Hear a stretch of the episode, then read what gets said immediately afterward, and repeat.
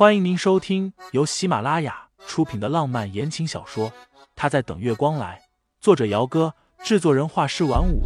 感兴趣的听众老爷们，赏个三连，点亮我的关注，点亮你的夜空。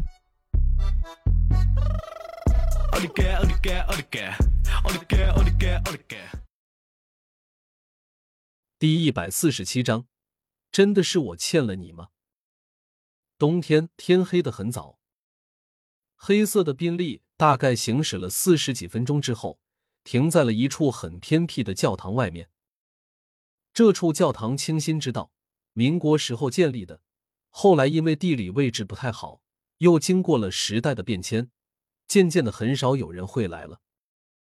从外面看，教堂虽然说不上破旧。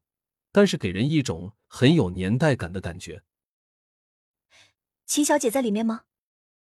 教堂的门口站了四个黑衣的保镖，一脸的冷然严肃。对，他就在里面。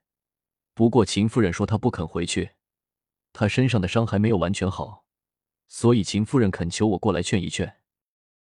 无论是基于哪一方面，这一趟她也是要来的，但也是最后一次了。往后，秦木儿哪怕是自己想不开跑去跳楼，还是做什么，他也不会再去管了。盛思景和清新下了车，四个保镖，两个在前面带路，两个跟着后面殿后。进了教堂后面一间有些简陋的屋子里面，那就是秦木儿在教堂住的地方。事实上，他也不过才在这里待了小半天而已。屋子的门半开着。秦母的声音传出来：“木儿，你这是何必呢？世界上好男人那么多。妈，我说了，我只是想在教堂这边住一段时间而已，和任何人无关。”这话的可信度一点也不高。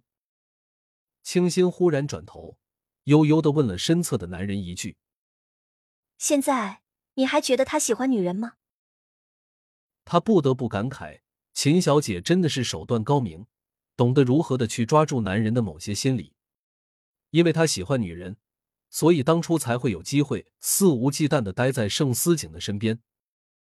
其实说起来，秦木儿也是一个可怜的人。当初为了救自己的心上人，活生生的当了几年的植物人。好不容易清醒过来了，结果心上人已经娶妻了。盛太太的位置被沈清新给捷足先登了。平心而论，如果是自己的话，他可能也没有这么大度的能当做什么事情都没有发生过。所以，无论秦木儿做出什么事情，清新觉得自己好像都没有理由去责怪或者怨怼他。里面不知道又说了什么，似乎是吵起来了。没一会儿，秦夫人就抹着眼泪出来了。作为一个母亲，清新觉得秦夫人真的很合格了。若是他也有一个这样事事都以他为第一考虑的母亲，要不我进去和秦小姐聊聊。清新抿了一下唇瓣，抬眸看着盛思景：“还是你和我一起进去。”这话他是有意说给秦夫人听的，意思就是不会让秦墨儿和盛思景单独见面。今天他没有来就算了。但是既然来了，那么也不会放任盛思景和秦墨儿单独相处。一码归一码，他还没有这么大度。房间里虽然谈不上简陋，但也简单的一眼就能看清楚了。秦墨儿穿着一套浅色的保暖衣，一头长发披着，抱着膝盖坐在窗台前，看着窗外萧瑟的冬景，不知是在发呆还是在思考。秦小姐。清新吸了一口气，淡淡的开口：“秦小姐的身体还没有康复，一个人在这边，我们实在是不放心。我给你们带来麻烦了吗？”秦木儿开口，转头过来的时候，清新才发现他的脸色苍白憔悴的厉害。我不是这个意思。盛思景站在清新身后半步的地方，男人没有开口，清新自然只能接着秦木儿的话下去。其实说起来，如果我是你的话，也会觉得意难平的，白白的给他人做了嫁衣，心里不甘和愤恨很正常。只是秦小姐的方式用错了。那么沈小姐觉得我在这里是在抗议什么吗？秦木儿的声音里带了那么一点嘲讽的意味在里面，她微微偏着视线，眸光落在了盛思景的身上。还是说，你们情比金坚，无论我做出什么事情，哪怕是死，也撼不动你们的感情了？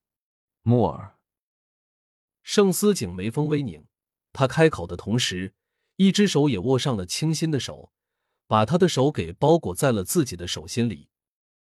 男人的声音淡淡的，既凉且薄。从五年前你跟我说你喜欢女人开始，到后来的车祸，你扪心自问，真的是我欠了你吗？听众老爷们，本集已播讲完毕，欢迎订阅专辑，投喂月票支持我，我们下集再见。